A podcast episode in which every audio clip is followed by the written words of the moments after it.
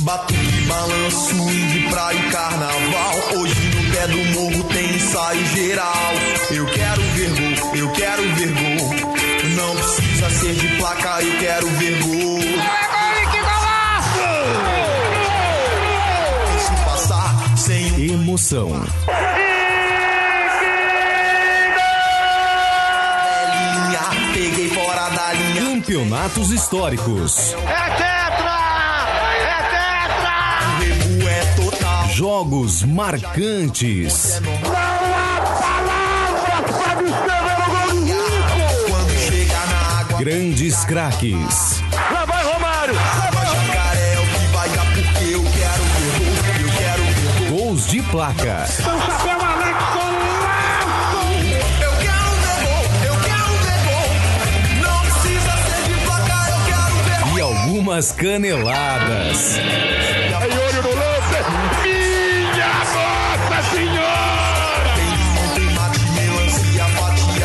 Começa agora o podcast Momentos do Futebol.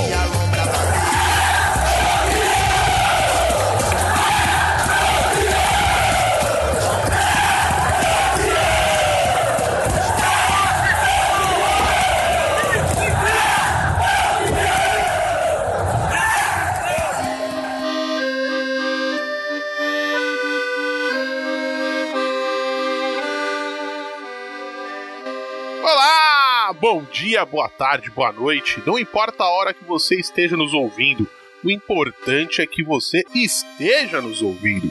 Está começando a sétima edição do podcast Momentos do Futebol, seu programa quinzenal com causos, curiosidades e histórias do esporte favorito de nove em cada dez brasileiros. Eu sou Danilo Pádua e, como sempre, eu tenho ao meu lado para mais uma viagem túnel do tempo do futebol ele que é conhecido como o Hit, o conselheiro amoroso de Jandir e região, Fernando Pereira. Como é que você tá, meu velho? Boa tarde, bom dia, boa noite, Danilo, os ouvintes.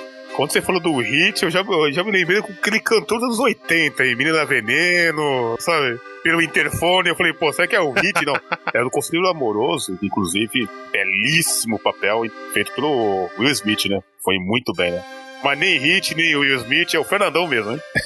Exato. Fernandão é a figura em quem o roteirista do filme Hit se inspirou para criar o personagem aí vivido pelo Will Smith na comédia romântica dos anos 2000. Mas o tema do programa hoje não é cinema, não é. Aproveitando aí essa época de meio do ano, né? Tem muito, muito campeonato fazendo aniversário aí, Copa do Mundo, Copa América, Eurocopa. E hoje, mais uma vez, nós vamos revisitar uma Copa do Mundo.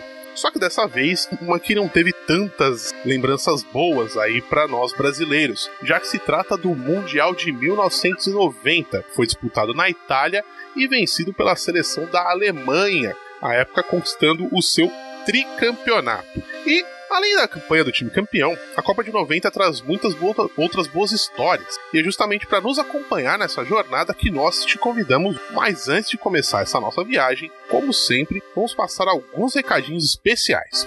O Momentos do Futebol está presente em todas as redes sociais, em facebook.com.br Momentos do Futebol Podcast, no Instagram, arroba Momentos do Futebol Podcast e no Twitter, arroba podcast MDF. MDF aí, a sigla de Momentos do Futebol. Siga os nossos perfis aí para você não perder nenhuma novidade. E além das nossas redes sociais, você também pode falar com a gente mandando um e-mail para podcastmomentosdofutebol@gmail.com ou acessando o nosso site momentosdofutebol.com.br e deixando um comentário no post deste programa. Aproveite também e procure pelo Momentos do Futebol no seu agregador de podcasts favorito e assine o nosso feed. Assim, sempre que sai um programa novo, ele já aparece automaticamente aí no, no aplicativo que você utiliza. Nós estamos presentes em todas as principais plataformas digitais de podcasts que existem. Apple Podcasts, Google Podcasts, no Spotify, no Deezer, no Tuning Radio e em todos os agregadores. É só procurar por Momentos do Futebol na plataforma que você utiliza e assinar o nosso feed ou seguir o nosso perfil para não perder nenhum dos nossos programas. E vale lembrar também, se você gosta do nosso trabalho, dá aquela moral, compartilhe o programa nas suas redes sociais, porque isso ajuda demais no nosso crescimento. Então, certamente vai trazer oportunidades para a gente melhorar ainda mais a nossa qualidade. Agora, bora começar o programa.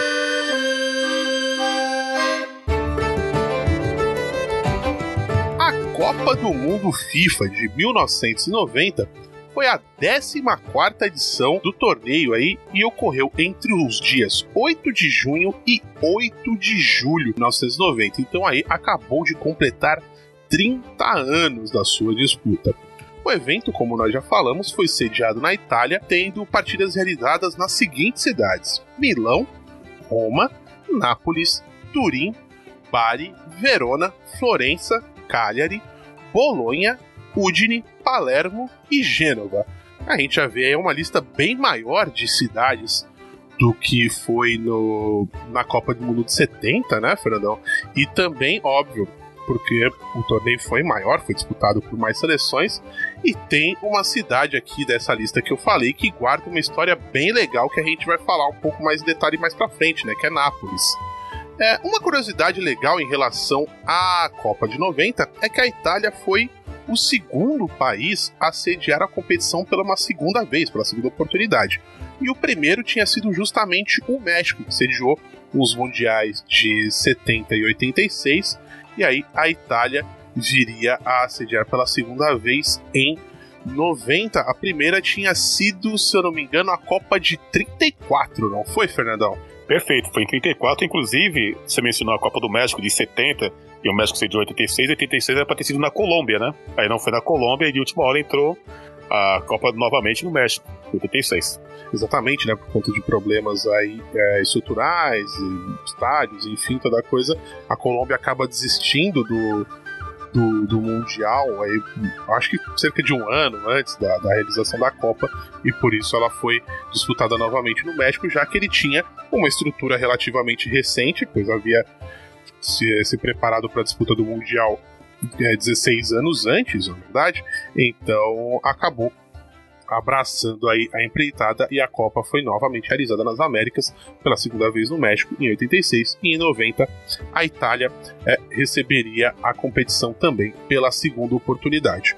Uma outra curiosidade interessante em relação ao Mundial não diz respeito exatamente ao Mundial de 90, mas diz respeito ao México, que a gente acabou de citar, porque nas eliminatórias para a Copa de 90 duas seleções não é, acabaram ficando suspensas e por conta disso elas perderam, obviamente, a oportunidade de, de, disputar o Mundial. Uma delas foi o próprio México, como a gente citou, que teve um problema com a escalação de um jogador acima da idade permitida em um torneio de seleções de base. E a segunda foi a do Chile, que teve. que foi, foi suspensa junto com por conta daquele caso da, da fogueteira, do goleiro Roberto Rojas, enfim, toda aquela simulação. É, inclusive, o Rojas foi banido do futebol por conta desse episódio e a seleção do Chile acabou sendo proibida aí também de participar das competições internacionais, não foi? Perfeito, e o Chile tinha uma belíssima seleção, hein? Você tinha o Rojas, você tinha o Jorge Aravena, meia esquerda, que jogou na portuguesa anos depois, né? É, o Ivo Bazai, Yannis, enfim, uma bela. Zamorano fazia parte daquela seleção Seleção fortíssima, inclusive foi a melhor geração chilena que eu vi. Essa do, do Arturo Vidal, essa geração assim é boa. Cláudio Bravo, enfim, é, o Vargas. Vargas pelo não mútil, né? O Vargas menos, né? Menos. O Sanches é um grande jogador, né? É que o Vargas, para mim, é um jogador que só deu certo no, no time só, então tenho minhas dúvidas em relação a ele. Não, não acho que é muito midiático, não é tudo isso. É a seleção. E tem um detalhe que até a Copa de 90, Danilo, só pôde disputar na América do Sul quatro seleções e não cinco. Então, se fosse para entrar até cinco seleções, de repente a, a, a seleção do Chile ia poder brigar por isso, né? Com outras seleções em relação ao número de pontos. Mas essa é uma outra questão a gente falar num próximo programa. A gente continuar aqui o nosso resumão clássico do campeonato.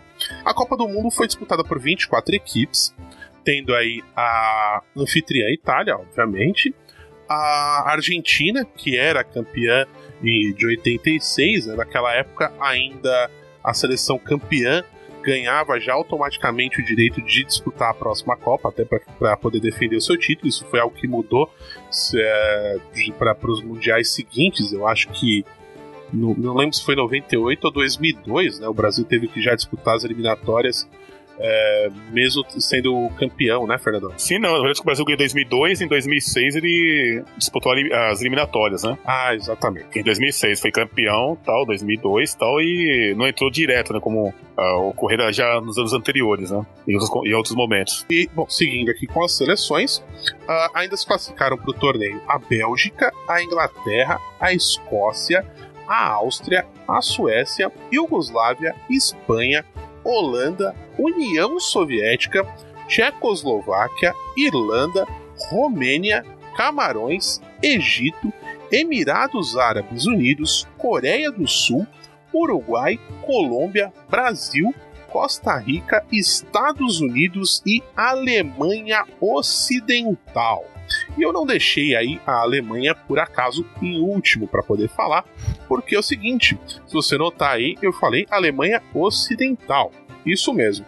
A Alemanha, em 1990, ela ainda estava oficialmente dividida, isso que ocorrera já desde o período da Segunda Guerra Mundial, e então ela era dividida em Alemanha Ocidental e Alemanha Oriental. E assim como nos dois primeiros títulos que a Alemanha conquistou aí nos anos de 54 e 74, em 90 a Alemanha Ocidental foi que disputou o Mundial e venceu.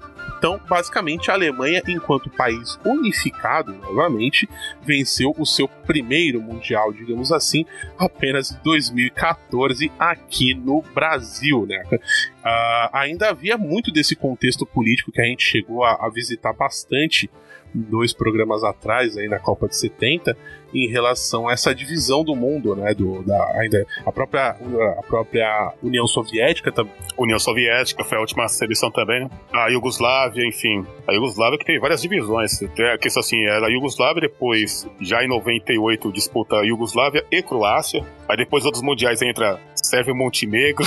Sérvia, Montenegro, Iugoslávia, Croácia, enfim, e assim por diante, né? Então teve essa, essa mudança. Inclusive, você tinha um fortalecimento muito grande técnico, né? Dessas seleções que vamos comentar daqui a pouco, viu? Que... É, no, aqui no, no, torneio a própria Tchecoslováquia também participou da Copa de 90, que depois acabou é, sendo dividida aí, República Tcheca e a Eslováquia, né? Então tem todo esse contexto aí do leste europeu, dos países que fizeram parte da conhecida, né? Dita cortina de ferro aí da União Soviética e um pouco a gente vai abordando aí, uh, costurando em relação a esse tema durante o programa.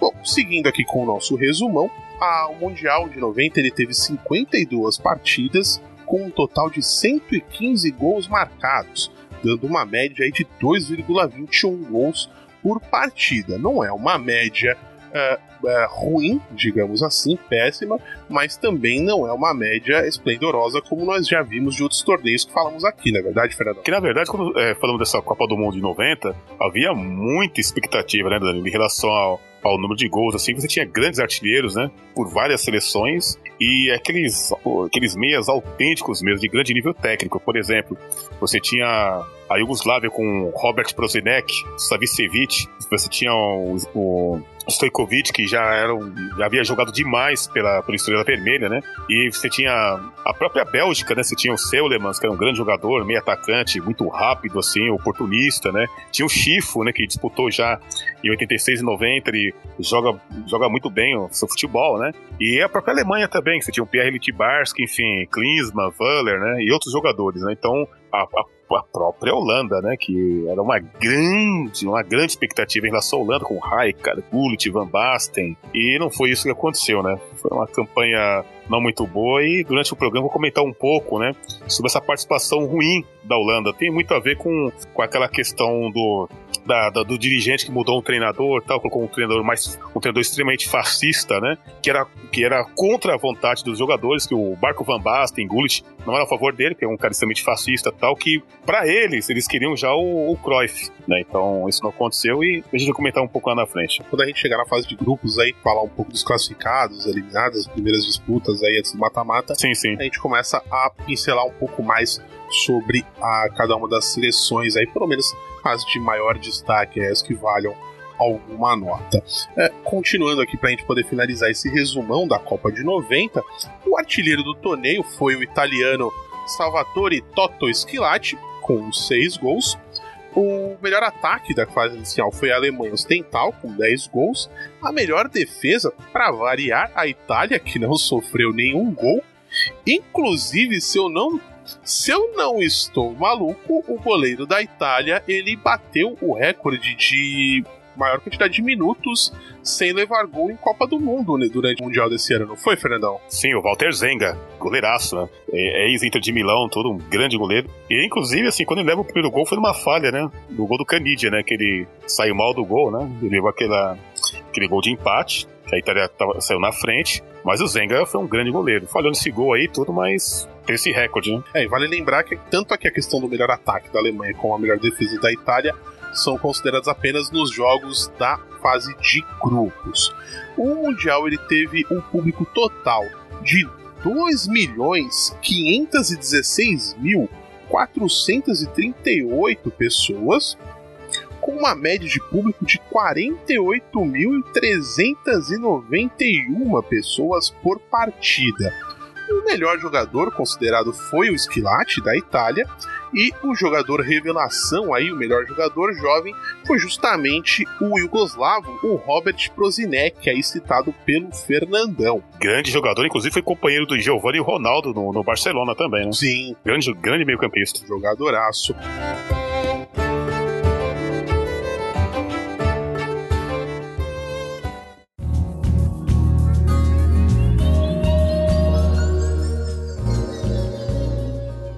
Bom, acho que a gente terminou bem aí essa primeira parte de resumo. Daqui a pouco a gente entra na fase de grupos, mas vale também pontuar um pouco do contexto de história, já que a gente, nas nossas pesquisas a respeito do, do Mundial, a gente encontrou uma matéria muito legal que passou, foi feita aí no especial da, do site Trivela.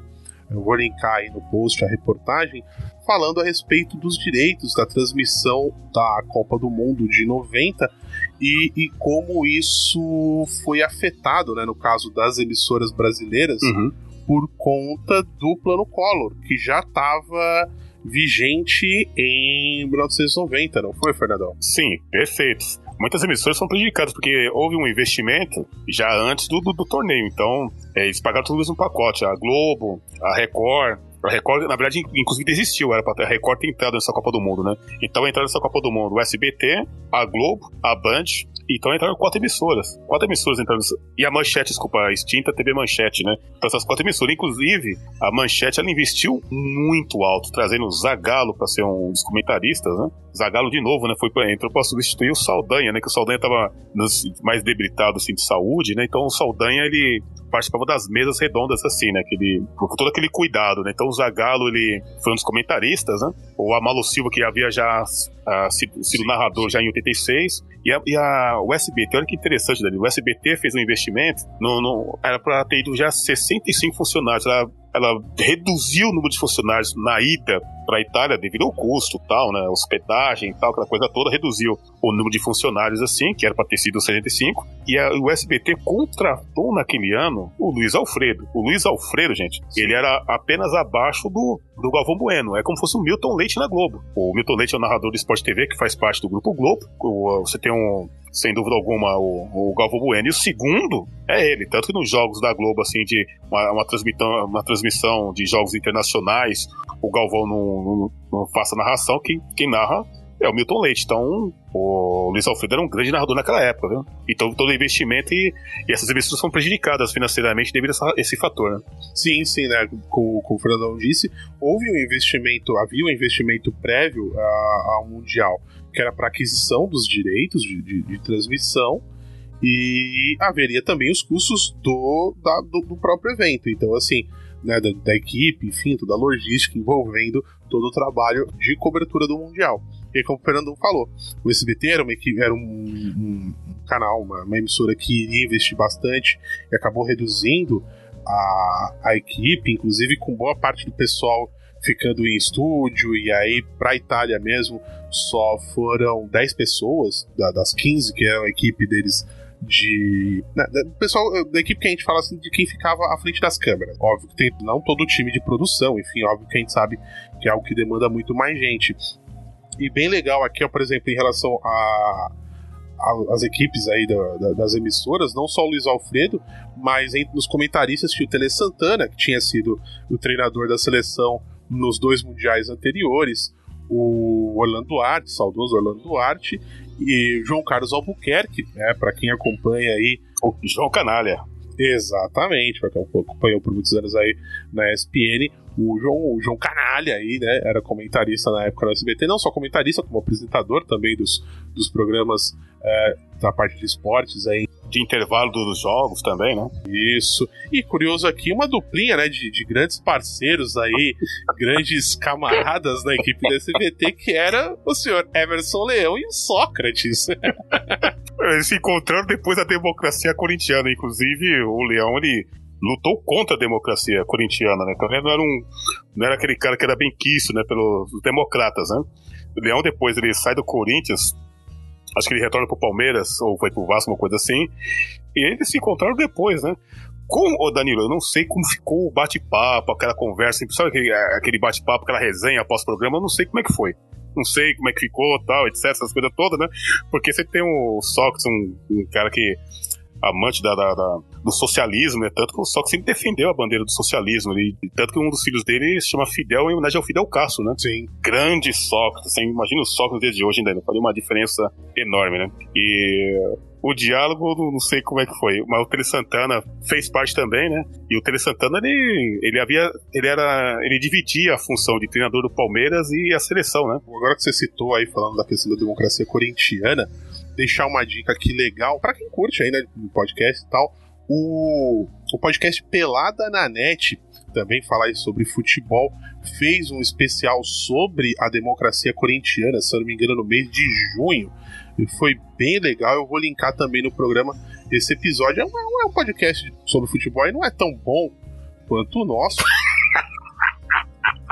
Mas fica aí o meu abraço ao, ao Vitor ao Vitor Rossi, o Vitinho Faglione Rossi aí, que é o criador do Pelada da Net, o príncipe Vidani da internet. Um grande abraço pra ele.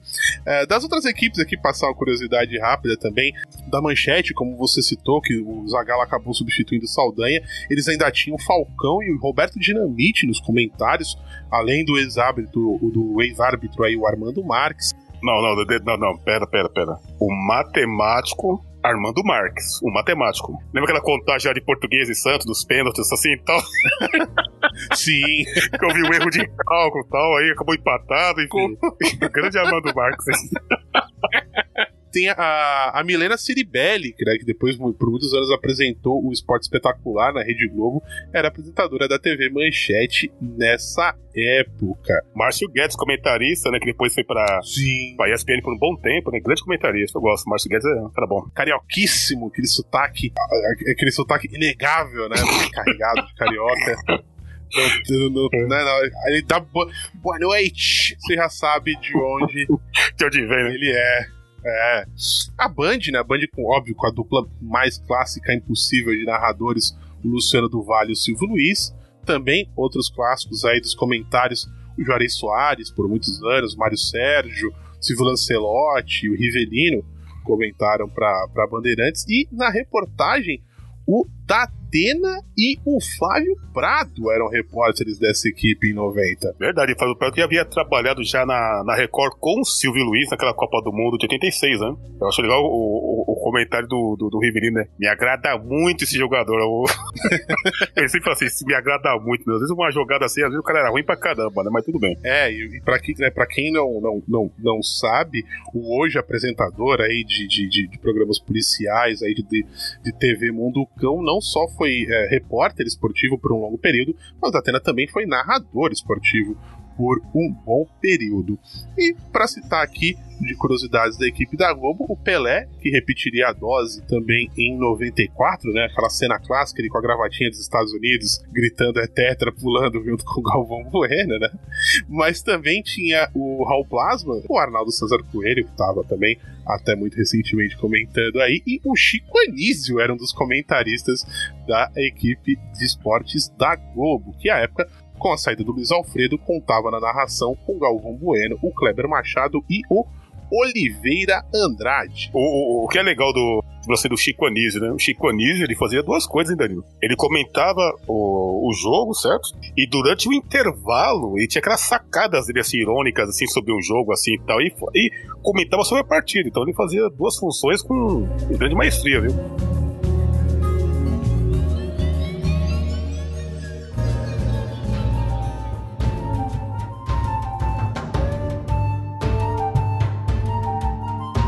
Bom, pela sequência, acho que a gente é, passou rápido aqui uh, em relação a a cobertura aí do Mundial, mas é uma coisa que a gente não vê mais tanto hoje, afinal já há muitos anos apenas, pelo menos na TV aberta, apenas a, a Rede Globo segue transmitindo as Copas do Mundo. Né? 94 ainda teve várias emissoras, se eu não me engano até 98 também ainda tinha ali, não lembro, acho que a Band a, transmitiu o Mundial.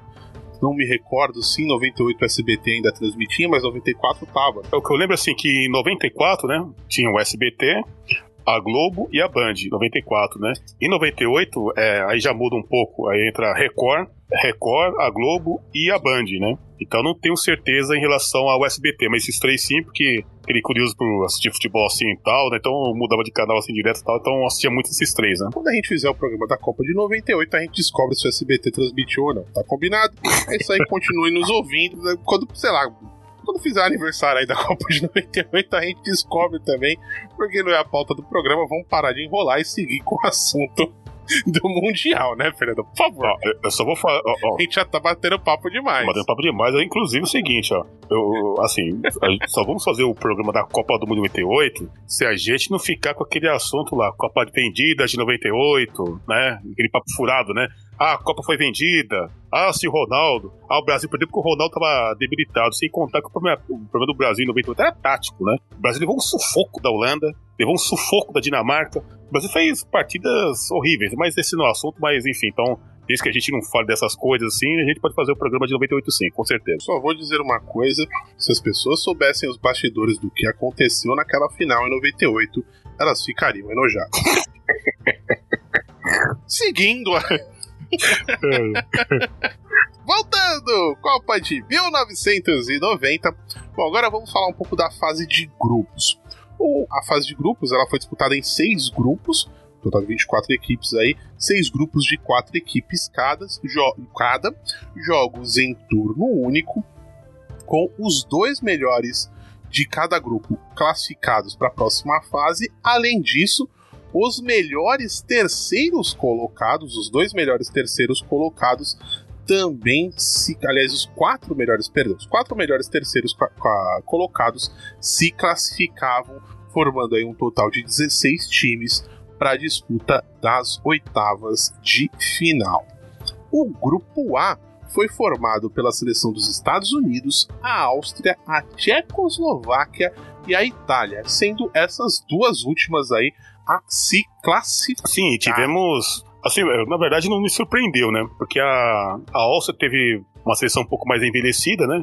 O Anton Polster, o atacante, né? Jogador que já havia disputado o campeonato italiano com outras equipes, assim, tudo. E a seleção da Tchecoslováquia jogou muito bem. Thomas Skurav, é, Lubos Kubik, que havia jogado pela, pela Fiorentina, é uma bela seleção. Nemecek, que era o líbero, enfim, é um Kosian também, um, um zagueiro muito técnico. A seleção da, da Tchecoslováquia foi muito bem naquele Mundial. A Itália, favorita, né? A Itália é favorita, né? Grupo A, cabeça de chave e tudo. E foi uma Copa que havia um jogador novo, camisa 15, que deveria ter sido titular já naquela Copa. Ele ganhou, jogou como titular em uma ou outra, mas na verdade era reserva. Trata-se de Roberto Baggio, que naquele momento ele jogava na Fiorentina. Jogou muito bem essa Copa. Deveria ser titular. Ótimo jogador, inclusive, marca gol. Contra a Tchecoslováquia, inclusive. Exatamente, né? A Itália que se classificou com três vitórias em três jogos, somando aí seis pontos.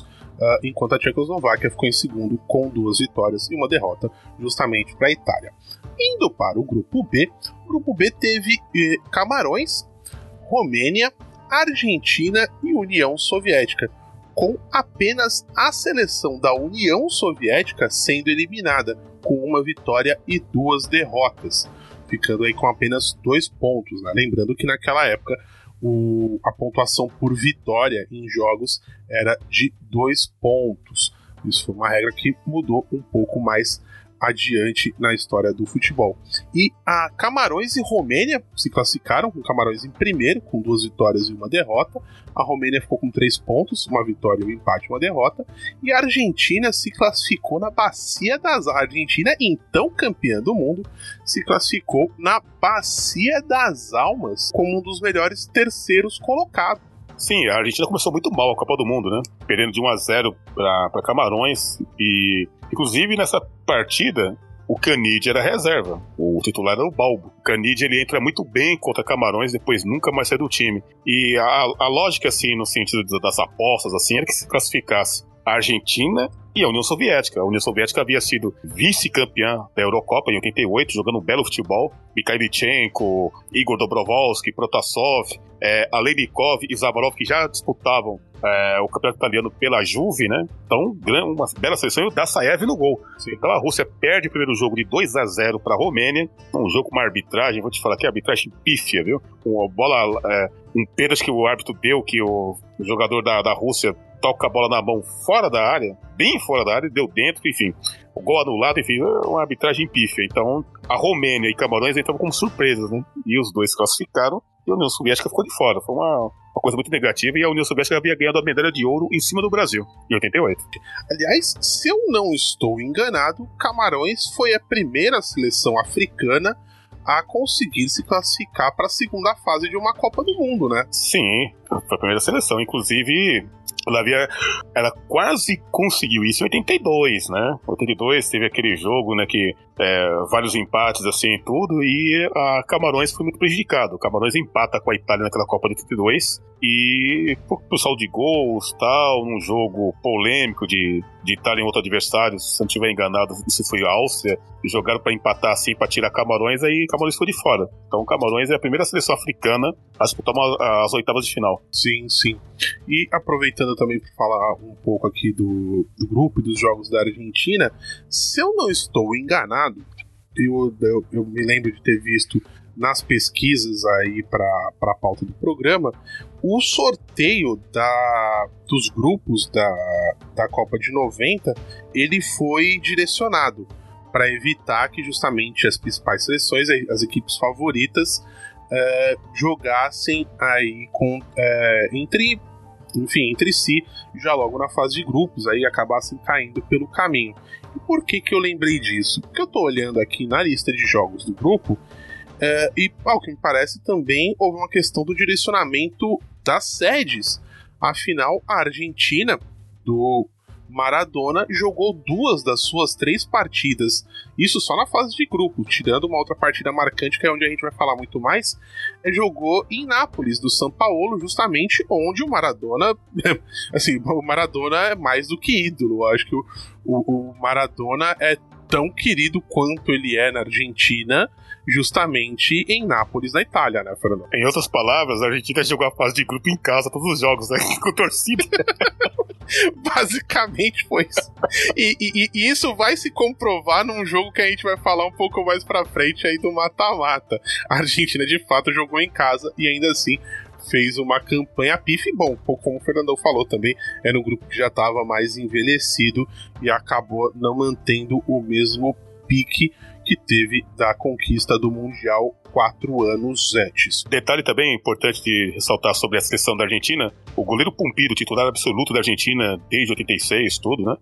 Ele se lesionou na partida contra a União Soviética. Aí a partir daí surge Goicoechea, um dos heróis da Argentina durante esse Mundial. Goicoechea famoso, né? Goleiro famoso por pegar pênaltis, o que acabou não funcionando na, na decisão, mas a gente deixa para falar um pouco mais pra frente.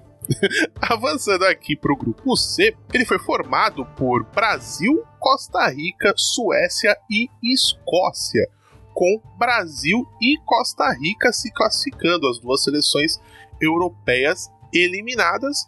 A, a Suécia, que inclusive contava com o Thomas Brolin, né? Era um atacante que eu, particularmente, gostava muito do futebol dele. Não, jogava muita bola. Com 21 anos nessa Copa, né? Ele se sacou jogando no, pelo Parma, depois jogou no Leeds United. Inclusive, no último título do Leeds, ele estava presente. O Thomas Brolin, né? E o que aconteceu? Então, se esperava que o Brasil se classificasse, sem dúvida, claro. E a Suécia. Porque a, a- a base da seleção da Suécia, que fez uma bela Copa do Mundo em 94, é a mesma. Você tem o Ravelli, Roland Nilsson, Ljung, Schwarz, que é o, o volante, o Wigson, o Jonas Stern, que mais? O, o Brolin, o Anders Limper, o meio-campista que ficou no banco em, 90, em 94 e tal. Quer dizer, a mesma base. E a seleção não passou do, do- do- não passou da fase de grupo, né? Mas é uma seleção fortíssima. Foi mal, surpreendeu de uma forma negativa e a Costa Rica, que de certa forma assim, devido àquela questão do, do- da punição em relação ao México, abriu uma possibilidade de uma outra vaga em disputa. A Costa Rica entrou, fez o bom mundial e se classificou jogando bem, viu? Deu um trabalho contra o Brasil, inclusive. Com certeza, não. A Costa Rica, inclusive, classifica-se é, ganhando dois jogos, perdendo só pro Brasil, por 1 a 0 e ganha tanto da Escócia quanto do time da Suécia. Né? Eles classificam com quatro pontos e o Brasil passa de fase em primeiro com 100% de aproveitamento, com três vitórias em três jogos. destacar na seleção da Costa Rica o, o atacante Medford, muito rápido, veloz, e o goleiro, goleiro muito bom, Conejo. Conejo, belo goleiro. Não, não é só o Navas, não, viu? O Navas é um goleiraço, goleiraço. E o Conejo era um belo goleiro também. Seguindo aqui, o grupo D tem a seleção dos Emirados Árabes Unidos, a Iugoslávia, a Colômbia e a Alemanha, que se classificou em primeiro com duas vitórias e um empate na última rodada aí contra a seleção colombiana e também se classificaram nesse grupo a própria seleção da Colômbia como mais um dos melhores terceiros colocados, ela que teve uma campanha de três pontos, uma vitória, um empate e uma derrota. E em segundo lugar ficou a Iugoslávia, com duas vitórias e uma derrota. Era um grupo de com três bons times e, por sorte, deu aí para que todos passassem, né, Fernando? Ah, perfeito. Inclusive, a Alemanha ela mostrou o cartão de visita na primeira partida, né? Uma bela atuação contra a fortíssima Iugoslávia, né? Bela atuação do Matheus. Matheus, gol de fora da área. Participou praticamente de todos os gols o Matheus, né? Valer jogou, teve uma grande atuação também. Klinsmann, né? O oportunista Klinsmann, né? E a Iugoslávia ela se recuperou. Perdeu o primeiro jogo, ela, ela ganha do, do Emirados Árabes e ganha da Colômbia. E ganha da Colômbia. Num jogo disputadíssimo contra a Colômbia. Foi um jogo pau a pau, viu? Mas venceu a Iugoslávia, mas a Colômbia ela empata com um a um com a Alemanha. Ela consegue nos últimos minutos, né? Gol do Fred Rincon, cara a cara com o Wilgner, ele toca no meio das pernas, golaço de empate. E como os colombianos vib- vibraram assim bastante, né? Com, com esse gol, né? Belo resultado. E a Colômbia se classificou como a terceira melhor entre os melhores colocados da, da- das seleções que disputaram aquele Mundial. Sim, e a Colômbia que viria a surpreender ainda mais tarde nas eliminatórias para o próximo Mundial, né, quando ela bate a Argentina por 5 a 1 em pleno Monumental de Nunes, mas mais uma vez não vamos devagar aí em temas de outras Copas do Mundo. Seguindo aqui, no grupo E, nós temos aí a seleção da Espanha, a Bélgica, o Uruguai e a Coreia do Sul, com mais uma vez três equipes se classificando. A Espanha com duas vitórias e um empate, a Bélgica com duas vitórias e uma derrota, e o Uruguai com um empate, uma vitória e uma derrota, ficando aí a Coreia do Sul na lanterninha com três derrotas em três jogos. Então, Danilo, o que me surpreendeu de uma forma muito negativa foi a seleção uruguaia, viu? Foi, na minha opinião, foi uma das melhores seleções que eu vi do Uruguai. Você tinha Rubem Sousa, Alçamendi, Aguilera, grande atacante, Rubem Paz no meio campo, Francescoli. Rubem Paz, inclusive, tá no banco, deveria ser titular. Rubem Paz, como eu o Francescoli. Você tinha o Domingues, lateral esquerdo, que jogou por muitos anos no Penharol, jogou no River Plate. Hugo de Leon, Alves, goleiraço. Então, fortíssimo. Inclusive, no papel de, de 1 a 11, ele é melhor que a seleção atual do Uruguai, que tem, tudo bem, tem o Soares, né, tem o Cavani, mas sem dúvida é, a seleção de 90 era muito melhor tecnicamente, é muito melhor. E é- é- essa aqui foi a, foi a primeira grande geração belga, Fernandão? Esse time era ruim. Então, essa seleção belga, né?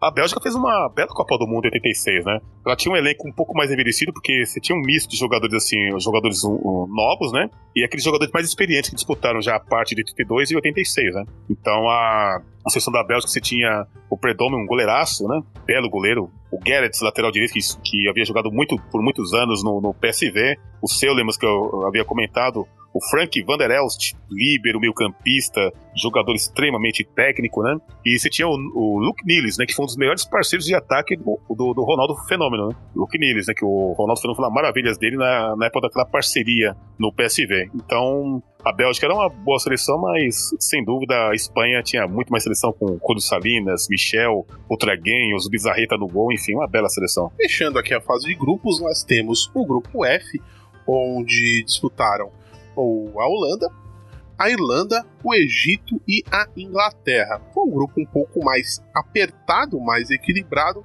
classificando-se aí o time da Inglaterra com uma vitória e dois empates. A Irlanda ficou em segundo com três empates. A própria Holanda também ficou em terceiro com três empates. E sendo eliminado aí o time do Egito, que teve dois empates e uma derrota. Basic, quase que esse grupo teve todo mundo com três pontos.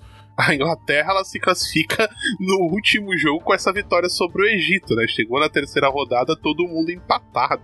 A Holanda, que vinha, por exemplo, do, do título da Euro, em 88 quase que não se classifica, corria, corria forte risco, passa como um dos melhores terceiros aí. A Holanda, como você citou, ela teve problemas com o, o treinador, né, com a mudança. O Rinos Mitchells deixa de ser técnico, ele vai para a parte é, de, de administração, ali, de coordenação esportiva das, das seleções. E o, o, polêmico aí que você citou, eu dei uma pesquisada aqui, é o tal de Leo Benhacker, é isso, né, Fernando? Perfeito. O Rinos Mitchell assumiu a, a parte da, uh, como diretor de seleções, né? E ele, o treinador ele assume, só que ele não era bem quisto pelos jogadores, porque ele tinha um, um, é, um, cara extremamente racista, né? E ele não foi bem recebido pelo grupo, é óbvio, né? e nem, nem tem que ser bem recebido mesmo.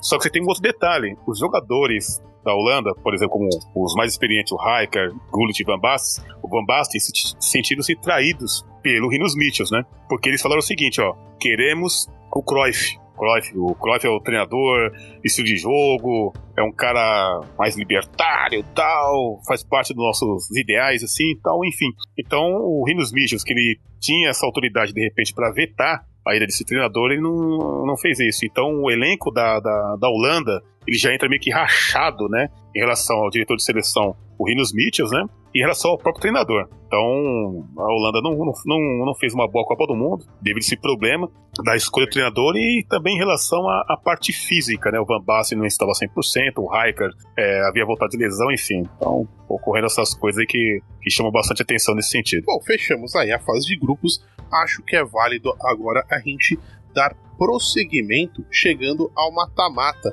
até porque tem algumas partidas bem interessantes para a gente comentar. Eu vou fazer o seguinte: eu vou passar alguns confrontos e resultados aqui mais rapidamente e deixo por último os principais que eu acho que vale a gente dar uma pincelada extra. Combinado, Fernandão? Fechado, Danilo. Começando aqui, a Inglaterra, nas oitavas, bateu a equipe da Bélgica na prorrogação por 1 a 0. A seleção da Tchecoslováquia goleou a Costa Rica por 4 a 1. A seleção da Itália bate a equipe do Uruguai, né? Como o Fernandão comentou, o Uruguai que já vinha. É inconstante nessa, nesse Mundial, apesar de ter uma belíssima geração de jogadores.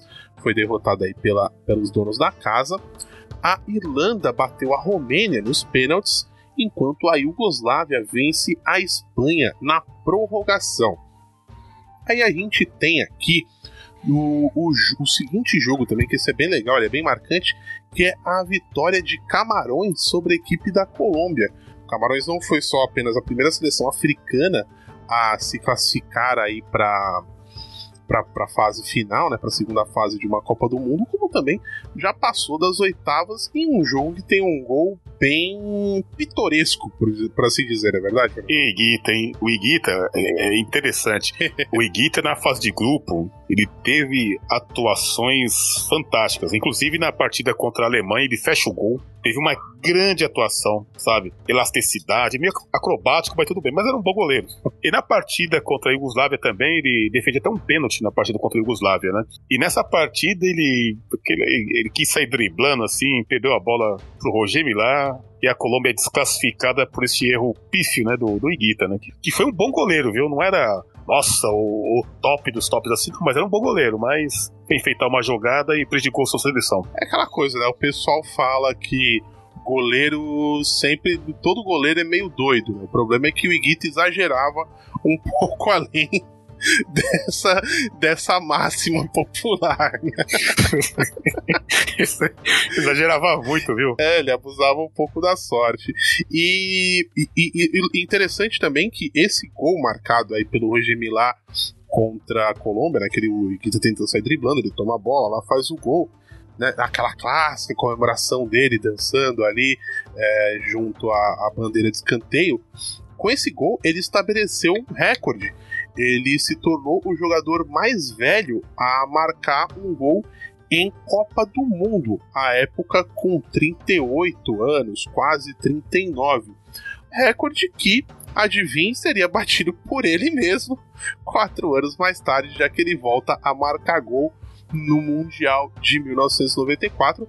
O Roger Milá, inclusive, que estava aí na, na, na, minha seleção como um dos melhores jogadores africanos de todos os tempos. É o nosso primeiro programa que nós gravamos aí esse ano, não foi, Fernando? Sim, no sentido de, do futebol bem jogado, as duas seleções que eu mais gostei nessa Copa de 90 foi a Iugoslávia e Camarões. Camarões, o Mambique, é, Mefed, camisa 10, Macanak, nossa, que seleção Tatal, lateral direito, fazer uma boa composição, fazer até o terceiro zagueiro pro lado direito também. Era uma, uma, uma belíssima seleção Mebu, que era um segundo volante, tinha muita qualidade. Naquela frescura, pisava na área, né? Pisar na área. O cara chegava no ataque, né? Só inventa cada termo, né? Pisar na área, né? Que pisar na área? O cara que chegava na área, o cara que chegava à frente. Então, simplificar as coisas, né? Então, o Embu, que é o segundo volante, ele fazia muito isso. Então, a seleção de Camarões era tecnicamente muito boa, Danilo, e tinha uma. Era muito rápida também no contra-ataque. Dava gosto de ver a seleção de Camarões jogar, né? Um outro confronto muito marcante que já ocorreu nas oitavas de final da Copa de 90 foi a vitória da Alemanha Ocidental sobre a Holanda por 2 a 1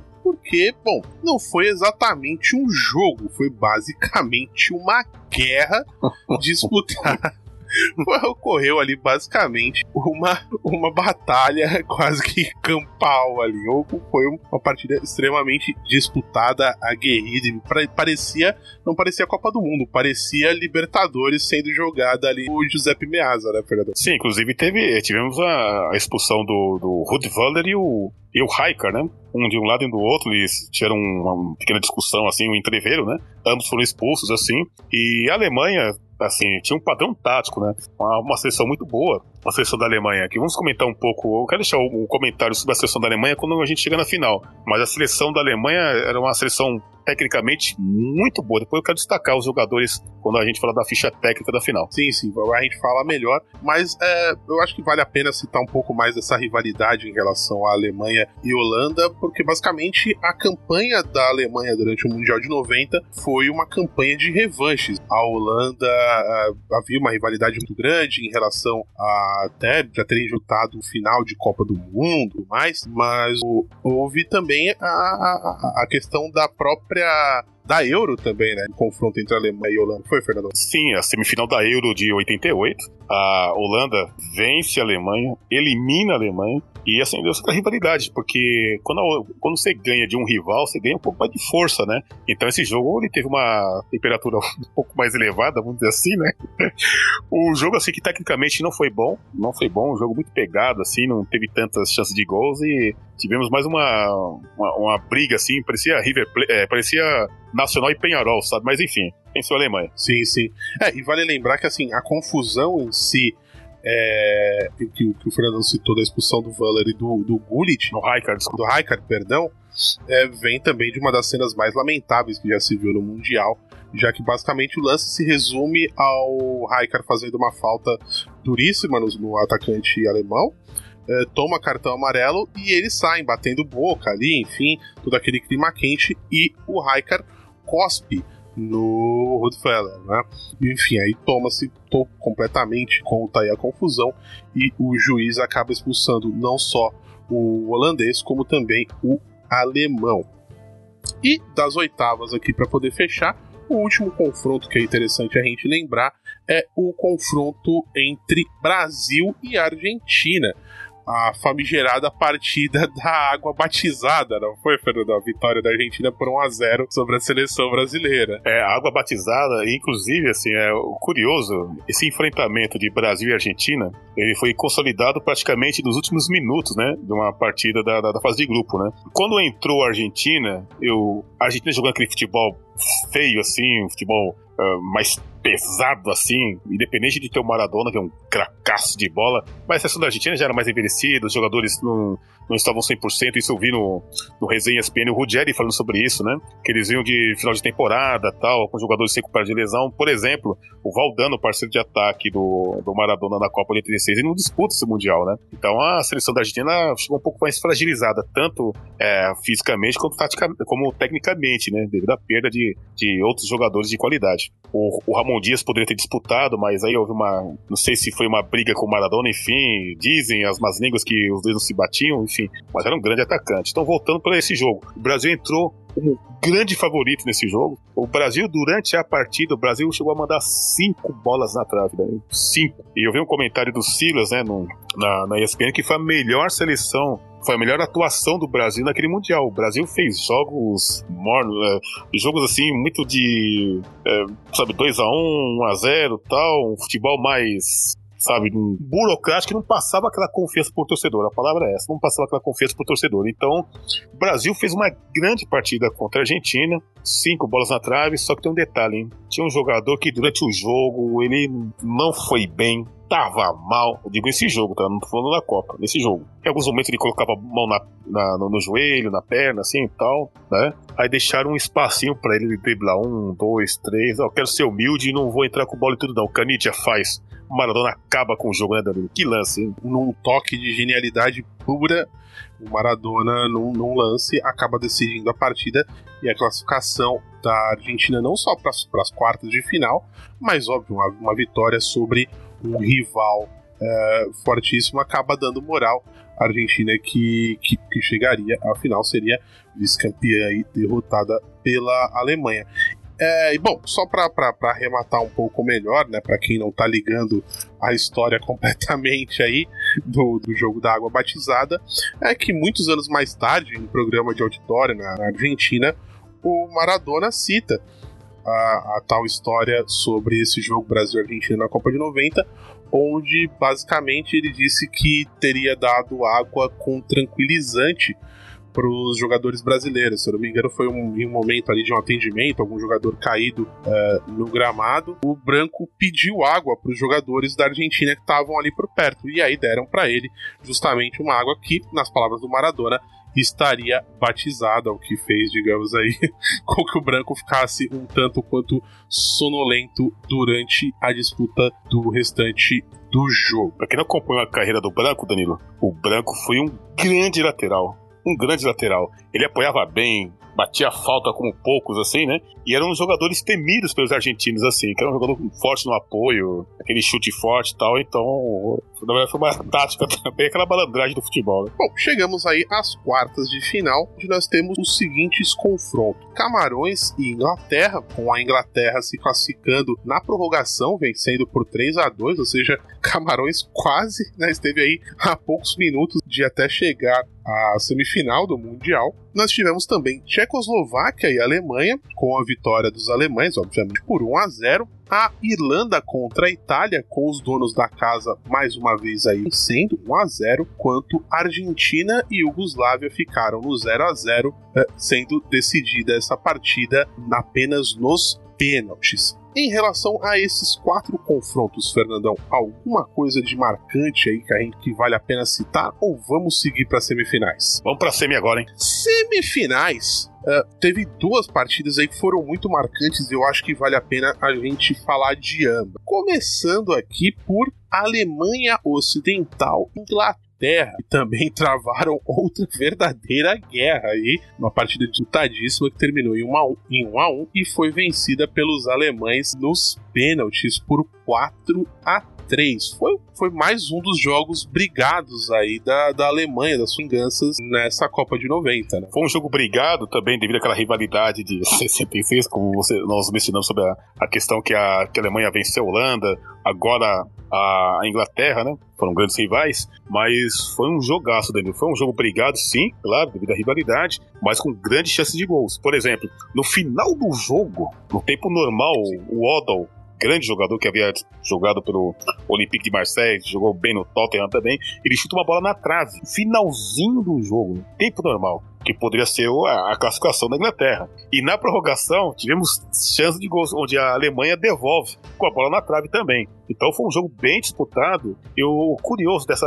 Quando o pessoal fala muito daquela gera, geração do, do Gerrard, Lampard, é, Owen, é, Joe Cole, Ashley Cole, enfim. Essa seleção da, da Inglaterra, Danilo, tirando o padrão retrógrado de jogo, que era aquele chuveirinho, bola aérea, eu me refiro aos jogadores tecnicamente. Você tinha na seleção de 90 o Paul Gascoigne, tecnicamente foi um dos melhores jogadores que eu vi da Inglaterra. Polêmico, mas talentosíssimo, né? Então, Paul Gascoigne, Lineker, bom centroavante, não era perna de pau, não era caneludo, sabia jogar, tinha um bom domínio de bola. Você tinha o Joe Barnes, que era reserva dessa seleção, mas driblador, partia para cima. Você tinha o David Platt, que jogou na Lazio, depois jogou no Tottenham, enfim. Você tinha uma bela seleção. Você tinha o Paul Pierce, lateral esquerdo, chutava forte, jogador que apoiava bem o ataque. Paul Parker, lateral direito, ganha a posição do Gary Stevens, que havia disputado a seleção, a Copa do Mundo de 86. Então era uma seleção muito forte, Danilo. Eu até é, falamos um pouco assim que se a seleção da Inglaterra tivesse um treinador com outro estilo de jogo,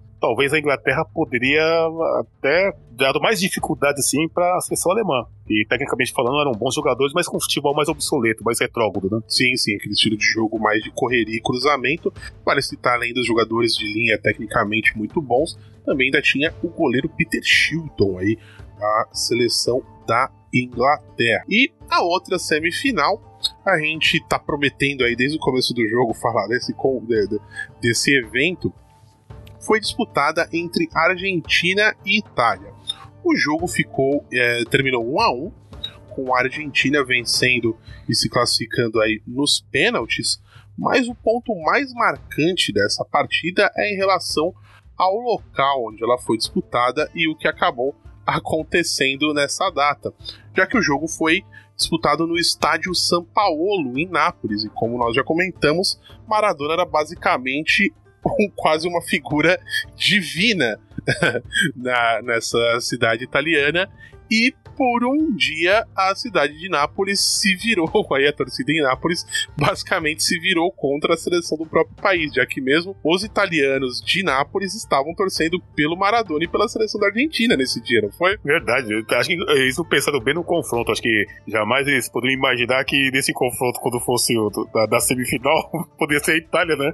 Então eles, é, o, o prognóstico deu errado, né? Um ato falho naquele prognóstico, né? E foi um jogaço de bola. O Maradona é, convocou a torcida, né? Já antes do. Na, ante, dias antes da partida, assim, né? E a torcida do Napoli levou a risca aquela promessa, assim, tal, né? Praticamente dividiu o estádio, né? Há quem diga que não, que na verdade não foi bem assim tal. Enfim, eu prefiro o relato do jogo, eu acompanhei a partida, né? E acompanhei outros relatos também de jogadores que, que atuaram nesse, né, nesse jogo, né? E disseram essa mesma coisa. Então, que, que teve uma grande participação do, dos torcedores de, Náp de, de Nápoles torcendo para a Argentina.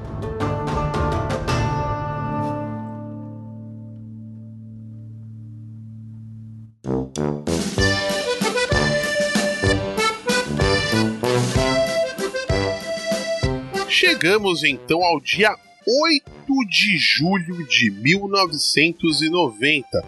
A final foi disputada no Estádio Olímpico de Roma para um público de 73.603 pessoas.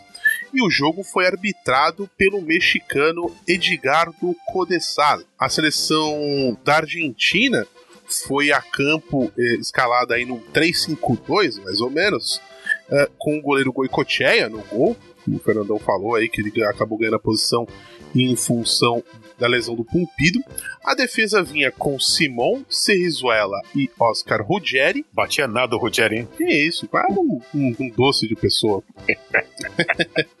o meio-campo vinha aí com o Trolio, o Sensini, o Burro Chaga, o Passualdo e o Lorenzo. Uh, no jogo, o Monzon entrou no lugar do Ruggeri e o Calderon entrou no lugar do Burro Chaga. E o ataque da seleção argentina era composto por De Sotti e Maradona, a equipe sendo treinada aí pelo técnico Carlos Bilar. Já a campeã Alemanha tem uma escalação que variava um pouco, ela ia ali dos três zagueiros para às vezes um 4-4-2, certo? Né? O que tinha aí o jogador que era o Augenthaler, que ele tinha essa variação. Ele jogava tanto quanto líbero, quanto quando a Alemanha estava sem a bola, mas ele avançava até o meio-campo quando a Alemanha estava de posse da, da bola, né, Fernando? Sim, perfeito. É aquela posição que o Rafa Marques fazia muito no Barcelona, que o Edmilson fez pela seleção brasileira em 2002, né? Ele era quando a, a seleção da Alemanha tinha a bola, ele era o volante, mas sem a bola era o terceiro zagueiro, né? Que ele, como ele tinha um bom passe, ele tinha muita qualidade técnica, né? Então ele fazia o terceiro zagueiro quando na parte da pra saída de bola, né? E aí, pra gente dar a escalação certinha aqui da Alemanha, então vamos considerar o Augenthaler na defesa, pelo menos nessa lista. Com o Ilgner no gol, justamente o Augenthaler, o Bertolt e o Kohler na zaga, com Buchwald e Breme fazendo as laterais. No meio-campo, Hassler, Lothar Matthäus, que foi basicamente um dos melhores jogadores, se não o melhor jogador da Alemanha nesse Mundial, e o Littbarski, com o ataque sendo composto aí pelo Klinsmann, Jürgen Klinsmann, que mais tarde viria inclusive até ser técnico da seleção, e o Rudfeller. O treinador a essa época era o Franz Beckenbauer. Uh, belos nomes aqui e o Matheus jogou muita bola nessa Copa, né? Não, o Matheus jogou muito, muito nessa Copa, né? Só que essa seleção de 90, ela ouvi até um comentário no, no, no, no, Trivela falando um pouco dessa seleção, né? E na época eu também comentei a mesma coisa. Claro que das seleções que mais me encantaram, me encheram os olhos, sem dúvida, foram as seleções de Camarões e Yugoslávia. Mas a Alemanha jogou, jogou muito bem o Mundial. Pra você ter a base, Danilo, o Thomas Riddle era reserva, grande jogador, atacante muito rápido, veloz. Ele era reserva do Rudfeller. O, o meio campo você tinha o Vibain, que era um jogador extremamente técnico, que era reserva, o Vibain. Você tinha né, na seleção Litbars, que era um jogador habilidoso, destacou muito no Colônia, jogou bem no futebol francês. Matheus, talentosíssimo, né? Detalhe, nessa Copa do Mundo, o Matheus jogou na sua posição de origem, meio campo. Porque no final de carreira o Matheus foi recuando, né? Ele foi jogando de líbero, zagueiro, né? Como aquele cara da sobra, né? Mas o, o Matheus nesse Mundial se destacou jogando um, um ótimo futebol como meia, né? Era praticamente um meia atacante, na verdade, né? O Bremen, um belo lateral. Então, tecnicamente, essa, a, essa seleção da Alemanha era, era fortíssima, muito melhor que a de 86, 82 e outras seleções também. E vale lembrar também, como a gente citou, né? Que a Alemanha fez uma campanha lotada de vinganças e revanches e, chegavam justamente para essa final de 90 as duas equipes que eh, disputaram a final da Copa anterior, da Copa de 86. É, em 86, a Argentina saiu campeã, vencendo a Alemanha Ocidental, e em 90 viria o troco por parte dos europeus.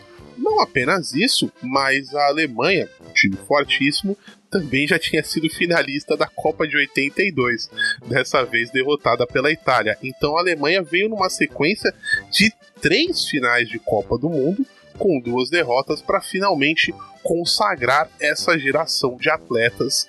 O jogo não teve, digamos assim, assim como todo o restante do Mundial, praticamente não foi um primor técnico, mas foi uma partida muito brigada, muito disputada e podemos dizer também que muito polêmica, né, Fernandão? Afinal, o gol da Alemanha surge de um lance para ser simpático, vamos dizer, duvidoso. É, usando eufemismo, né? Na verdade, não, não foi pênalti. O próprio Andreas Bremer, que faz o gol de pênalti, né? Ele mesmo ele, ele comentou no, nos programas de TV falando sobre essa conquista, né? Que na verdade nem foi tocado, não foi pênalti, enfim. É, na verdade, jogo um jogo muito morno, né, Danilo? Um jogo muito morno. Foi, é, é parece que foi aquela final de 2014, sabe? Pouquíssimas chances de gols, assim, tudo, né? Mas para trazer emoção, o árbitro mexicano ele, ele, ele quis trazer um pouco mais de emoção, quis trazer algo novo. Ah, esse jogo não, não tá acontecendo nada, deixa eu inventar alguma coisa aqui. Deixa eu inventar um pênalti aqui, alguma coisa tal, né? Eu tenho que ter uma vibração, tem que ter algo diferente aqui. Então, me deu um pênalti inexistente e a Alemanha vence o jogo por 1x0. Uma final, olha, olha, entre a final de 94 e 90, olha, vou te falar, viu, não para o ímpar, viu? Duas, duas finais assim que é pra se esquecer, viu? Nós podemos dizer que Assim como nas palavras daquele dirigente, o campeonato estava manchado. o campeonato estava manchado. É, mas é, deixa pra lá, levar processo, essas coisas. Né? É, então, eu não quero citar o nome do cidadão porque não, não vale a pena dar cartaz. Não, não vale a pena. Pra uma figura como essa. Não, não, não podemos queimar nosso programa, né? Mas não, não, dá pra gente negar que pelo menos essa, é, nesse caso se aplicaria aí os dirigentes argentinos, talvez. Será que teve algum presidente de federação lá falando? La, la, la Copa está manchada. Ah, deve ter tido, viu, Porque foi uma, uma arbitragem assim absurda, né? Tivemos duas expulsões dos jogadores argentinos, né? Foram expulsos o Monzon aos 20 minutos do segundo tempo e depois o atacante Dessotti foi expulso aos 42, aí já logo depois do gol da Alemanha. Por sinal, a gente não tinha falado ainda, o gol da Alemanha foi marcado pelo Breme aos 40 minutos do segundo tempo, ou seja, a partida que vinha ali arrastada, equilibrada, sem grandes chances, já se encaminhava aí para uma reta final e uma possível prorrogação. Um detalhe importante: a Argentina já havia passado tanto das quartas quanto da semifinal nos pênaltis, ou seja, a Argentina caso esse jogo tivesse terminado empatado, viria para a terceira partida consecutiva jogando aí o tempo extra. E ainda nesse caso jogando com um atleta a menos no segundo tempo, então era uma equipe que já estava bem desgastada nessa final, se segurando como podia e num lance aí polêmico, como a gente citou, surge esse pênalti. E assim, detalhe, quando a partida é também empatada, só um Sim. detalhe, né? que, como você mencionou muito bem, tinha a prorrogação, né? Então, prorrogação contra a Iugoslávia, certo? Prorrogação contra a Itália, certo? Iugoslávia e Itália. E mais essa, se tivesse. Então, é, só no tempo normal que a, que a Argentina conseguiu ganhar do Brasil de 1 a 0 No geral, tudo prorrogação e desgasta muito, né? Não tem como, né? Ninguém é máquina. Né? É, não, e não apenas prorrogação, né? Ainda prorrogação e pênalti. Sim. Nesse caso, embora também a própria Alemanha tivesse passado nas semifinais nos pênaltis. Acho que vale a pena uh, também citar, como você falou, a Argentina teve duas expulsões. Essa é uma curiosidade interessante, já que foi pela primeira vez. Foram dois recordes, digamos, negativos aí por parte da seleção argentina, porque foi a primeira vez em Copas que uma final, uma das equipes não marcou gol. Por incrível que pareça, de 1930 até 1990, todas as finais da Copa do Mundo, pelo menos a equipe derrotada marcou pelo menos um gol, ou seja, teve gol das duas equipes. Foi a primeira vez que uma equipe terminou uma Copa do Mundo sem fazer gol foi justamente a Argentina. Obviamente, Brasil e Itália ficaram com inveja e bateram esse recorde com os dois não fazendo gols na Copa seguinte, mas isso é, fica para uma outra história. E também, pela primeira vez, uma equipe em final de Copa do Mundo teve dois atletas expulsos. Então, aí são dois recordes negativos, duas curiosidades negativas que ficam em relação à seleção da Argentina uh, no Mundial de 90, né, Fernando? Sim, perfeito, perfeito. Duas expulsões e, e acho, eu até acredito, Danilo, que pelo o, jogo tava se arrastando assim tudo, e, uh, os argentinos contavam muito com a estrela do Goicoechea, né? Que é um jogo muito truncado assim e tal, e aquela esperança. O Goicoechea era mais ou menos que era o Dida pro Corinthians naquela época, né? As eliminações assim, o Dida. Sim. Grande abraço pro Raí, né? Aí, abraço. Então, Dida é, assim, consagrou, se definiu vários pênaltis, assim, assim como o Tafarel também na, na, na, Copa de 98 e 94, né? Aliás, por sinal, vale a, vale a pena, a gente já vai colocar aí a narração do gol da Alemanha e, inclusive, o próprio áudio, o comentarista da, da, da narração que a gente escolheu, ele justamente ele fala do. Ele fala que não, vai a pena. Eu falei, mas não sei o que, pô, o Goicoechea no gol aí que tem fama de bom pegador. Mas dessa vez não funcionou. Acho que foi a boca santa do comentarista que acabou queimando aí o goleiro argentino. Secou o goleiro da pô. Na velocidade, Matheus meteu, Fuller! É penalidade máxima contra a Argentina que ele deu. Aos 38 minutos. Ele correu para a marca e deu. Junto aí. Estamos considerando. Não foi. Não foi, ele deu na bola e o juiz marcou porque achou que aquele outro foi pênalti. Meteu a mão na Argentina aí. Se a Alemanha ganhar de 1 a 0, vai ganhar com o erro do juiz que marcou um pênalti que não existiu. Pode decidir o título este pênalti contra a Argentina. Goicocheia tem muita sorte de pé direito, olho no lance. É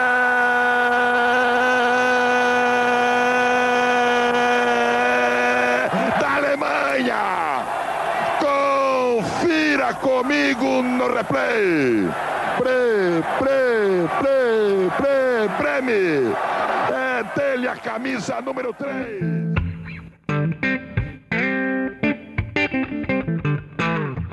A partida aí termina 1 a 0 com a vitória aí da Alemanha Ocidental. Vale também citar que, apenas para a gente poder fechar e amarrar os resultados do Mundial, na decisão do terceiro lugar, a Itália bateu a Inglaterra por 2 a 1 ficando em terceiro na competição. Fernandão, acho que a gente conseguiu cobrir bem toda a história da Copa de 90, né? Conseguimos fechar bem, viu, Danilo? Que, olha, muitas pesquisas assim, causos, fatos, assim, histórias. Né? Olha que programa bacana, viu, Danilo? E vale lembrar, nossos amigos que estão aqui na escuta, o Luiz Felipe Osório, o Bruno, o Gabriel, o Acioli, que estão na escuta. Espero que eles tenham gostado do programa, viu? E a Júlia Paula Magalhães, grande autosseriana, grande amiga, sabe tudo sobre o Autocer. Um abraço pra Ju. Legal, um grande abraço aí para todo mundo que tá na audiência, sempre mandando mensagem pra gente.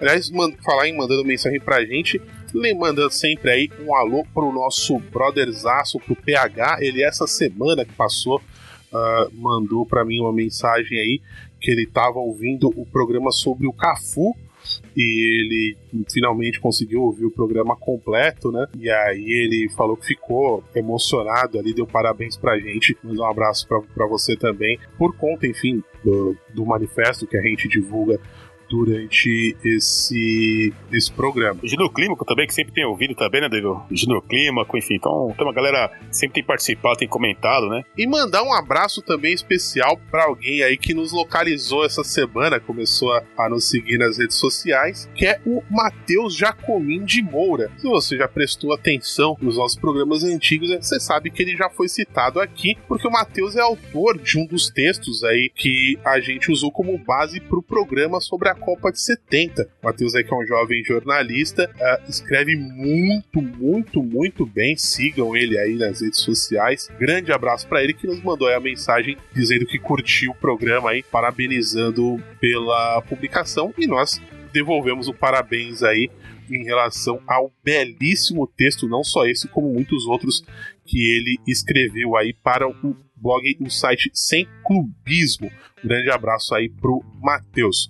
Fernandão, quer deixar abraço para mais alguém? Quero agradecer também o Joaquim, que o Joaquim ele comentou, falou uma coisa bem bacana assim, poxa, aquele programa do São Paulo tal, rapaz, sobre a- aquela questão do Wagner, eu, não, eu desconhecia essa questão dele assim, em relação que ele, que o Oliver Coupe tinha pedido a contratação do, do Ricardinho tal, enfim, houve uma, uma vontade do treinador, não sabia, não sabia desse, desse fato assim, então o programa foi muito elogiado, então agradecemos bastante, viu, a interação do público, né, nesse último programa, que é bom demais, é excelente. Fernandão, antes de finalizar, quero mandar aí um último abraço, um último agradecimento que é para você, meu velho. Valeu pela paciência, pela parceria aí nesses dias todos, essa loucura de internet vai, não vai, enfim, da gente poder gravar ou não conseguir gravar.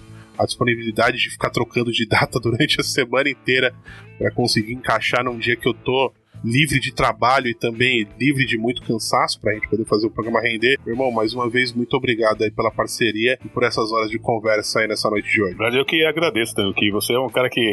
essa parte técnica você, você manja demais. E o nosso bate-papo sempre. O, o que é bacana, que sempre por, por trás de bastidores, assim, que muita gente bate um papo assim, manda aquela mensagem assim, pô, Danilo, ó, que bacana isso daqui e tal. Aí você chega e manda pra mim, pô, Fernandão, olha que, que detalhe importante aqui e tal, né? E o programa flui devido a um entrosamento que, dessa amizade que nós temos, assim, já desde 2011, né? Já são praticamente 10 anos, né? Então, isso é legal, essa sintonia, essa, essa amizade que nós temos, assim, que faz com que o programa tenha essa, essa qualidade, né? É isso aí, eu me despeço. Nos vemos daqui a 15 dias. Tchau, tchau, pessoal.